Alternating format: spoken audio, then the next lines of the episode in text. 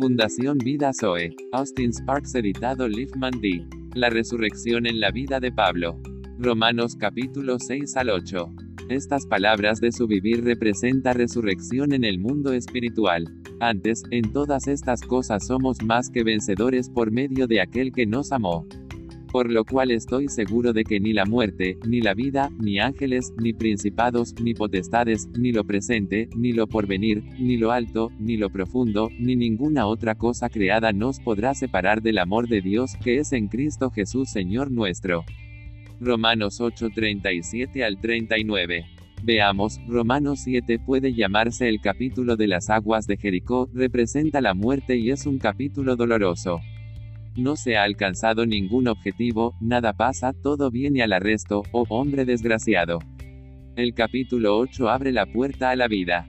¿Por qué? Simplemente porque el capítulo 7 es puesto en este punto por el apóstol para mostrar la gloria del capítulo 8 como el resultado del capítulo 6. El capítulo 6 es el Jordán porque si nos hemos unido a Él por la semejanza de su muerte, también lo estaremos por la semejanza de su resurrección, nuestro viejo hombre fue crucificado con Él para que el cuerpo de pecado pueda ser eliminado, para que no estemos más atados al pecado, porque el que murió fue justificado del pecado. Pero si morimos con Cristo, también viviremos con Él, sabiendo que Cristo, siendo resucitado de entre los muertos, ya no morirá más, la muerte no tiene dominio sobre Él. Así también os estimáis muertos al pecado. Escribió Pablo lo que se denomina capítulo 7 en este punto, para contradecir todo eso, y para decir que todo es cierto, pero que su propia condición es una negación completa de ello. No, escribe el capítulo 7, para mostrar con qué ha tratado el capítulo 6. El capítulo 7 es, de hecho, la condición que ha sido tratada por el capítulo 6. Y luego dice, ahora ves, esa condición se ha tratado, esta es nuestra verdadera posición debido al capítulo 6, por lo tanto, ahora no hay ninguna condena. La ley del Espíritu de vida en Cristo Jesús me liberó de la ley del pecado y de la muerte. No puedes tener los capítulos 7 y 8 juntos.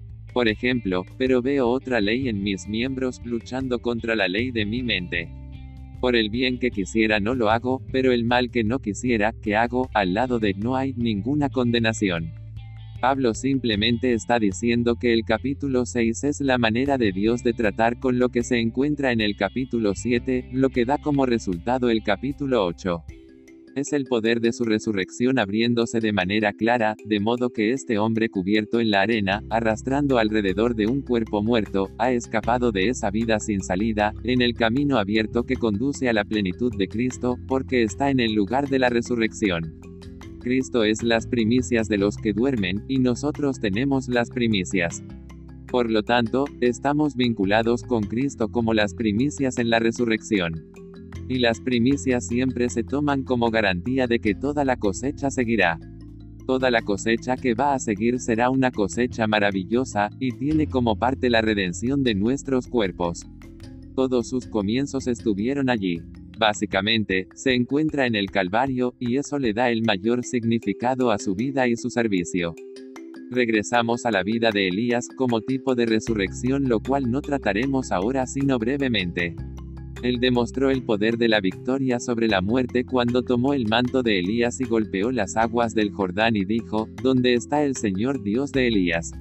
Y las aguas se separaron aquí y allá, y él pasó. Él demostró el poder de su Señor resucitado en las aguas del Jordán, y fue en ese poder que procedió. Sus raíces estaban en Jordán.